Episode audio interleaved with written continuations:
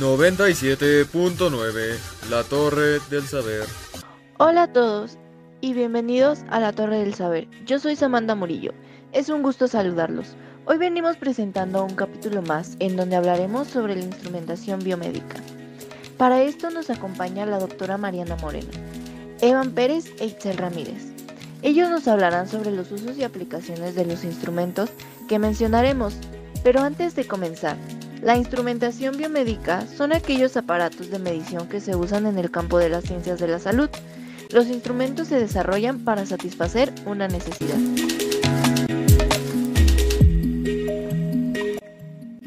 Es un dispositivo médico con una luz incluida que se utiliza para mirar dentro de una cavidad u órgano corporal.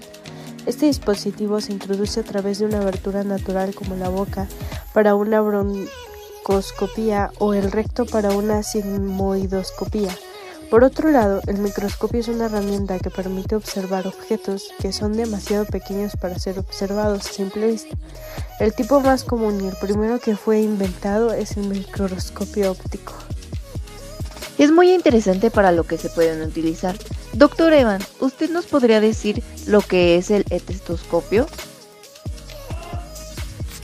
Hola, el estetoscopio es un dispositivo acústico que amplifica los ruidos corporales para lograr su mejor percepción y por lo tanto la integración de diversos signos, los cuales auscultan principalmente en corazón, pulmones y abdomen y forman parte de la semiología de la medicina general, hasta las diversas especialidades.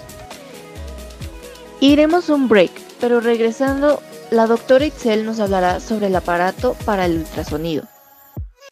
Turbo Wheels ha diseñado el radio control más moderno, Terranator, el coche más poderoso que ha existido, con tracción 4x4 y dos turbomotores. Ese sí es todoterreno, las calles son fáciles, mete una lodo, parte la nieve, pasa por el agua. Terranator es el más potente que haya existido. ¿O qué prefieres un coche para niñitas? Terranator de Fotorama. Hola, bienvenidos de nuevo a la Torre del Saber.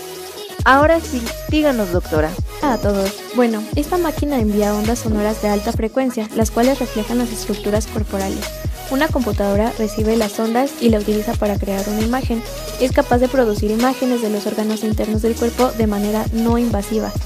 Sin embargo, no es bueno para producir imágenes de los huesos o tejidos que contienen aire, como los pulmones, por ejemplo. Es muy interesante cómo es que pueden usar los instrumentos mencionados. Claramente son de mucha ayuda para los médicos, ya que gracias a estos pueden sacar un diagnóstico con mayor claridad y así poder llevar un mejoramiento en el tratamiento para las personas enfermas y que puedan mejorar con los medicamentos correctos. Les agradecemos a nuestros invitados y a todos nuestros oyentes por escucharnos. Espero que les haya gustado y nos vemos en otra emisión. No se olviden de seguirnos en nuestras redes sociales. Chao. 97.9 La Torre del Saber.